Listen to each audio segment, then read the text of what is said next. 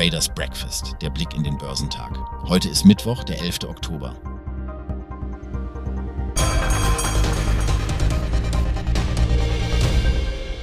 Die asiatisch-pazifischen Märkte legten in breitem Maße zu, wobei die südkoreanischen Aktien den Weg nach oben ebneten. Der Kospi in Südkorea verzeichnete einen Anstieg von über 2% und erreichte damit ein Zwei-Wochen-Hoch.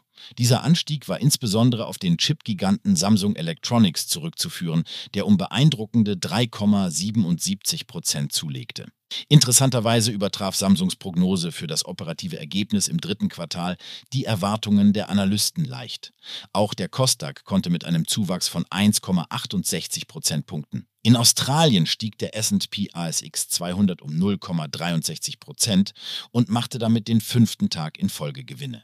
Der japanische Nikkei 225 verzeichnete einen Anstieg von 0,71 Prozent, während Investoren die Ergebnisse der Reuters Tankern-Umfrage bewerteten.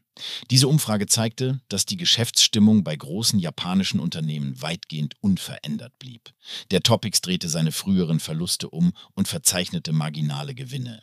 Der Hang Seng Index in Hongkong stieg um 1,67 Prozent und befindet sich ebenfalls auf Kurs, um den fünften Handelstag in Folge zuzulegen. Auch die chinesischen Festlandmärkte waren im positiven Bereich. Der CSI 300 stieg um 0,39 Prozent. Am Dienstag setzte sich die Aufwärtsbewegung an den US-Aktienmärkten fort, angetrieben von der Hoffnung, dass die Zinserhöhungen in den USA möglicherweise ein Ende finden könnten. Der Leitindex Dow Jones Industrial stieg um 0,40 Prozent. Dies war bereits der dritte aufeinanderfolgende Tag mit Kursgewinnen, nachdem der Dow in der vergangenen Woche auf den niedrigsten Stand seit vier Monaten gefallen war. Raphael Bostic, der Chef der regionalen Notenbank von Atlanta, bekräftigte am Dienstag seine Ansicht, dass weitere Zinserhöhungen in den USA möglicherweise nicht notwendig sind. Seiner Meinung nach ist die Geldpolitik der Federal Reserve nun restriktiv genug, um die Inflation wieder in Richtung 2% zu lenken. Diese Aussage gab den US-Börsen Auftrieb. Auf der anderen Seite gaben die Zinsen auf Staatsanleihen am US-Anleihemarkt zwischenzeitliche Gewinne größtenteils wieder ab. Der marktbreite S&P 500 gewann am Dienstag 0,52 Prozent. Der Nasdaq 100, der vorwiegend mit Technologiewerten bestückt ist, legte um 0,56 Prozent zu. Ökonom David Volkerts-Landau von der Deutschen Bank kommentierte, die großen Zentralbanken haben wahrscheinlich die Spitze der Zinsniveaus erreicht. Für die Vereinigten Staaten zeichne sich eine sanfte Konjunkturabkühlung ab. Die Inflation sei zurückgegangen, ohne dass es am Arbeitsmarkt zu nennenswerten Spannungen gekommen sei.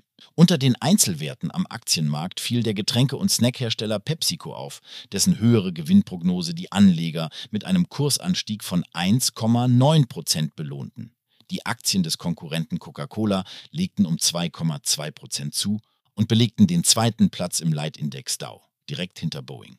Unity Software gewann ebenfalls 1,9 Prozent, nachdem Vorstandschef John Riccitiello vom Softwareentwickler für Videospiele zurückgetreten war. Dies sorgte am Markt für Zuversicht, da Investoren wieder Vertrauen gewinnen sollten. Die Aktie war in den letzten Monaten stark gefallen.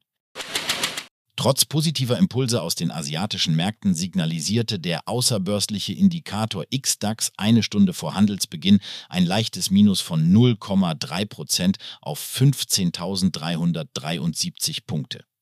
Am Dienstag hatte der DAX mit 15.443 Punkten bereits an der 21-Tage-Linie angehalten und kurz unter der exponentiellen 200-Tage-Linie verweilt.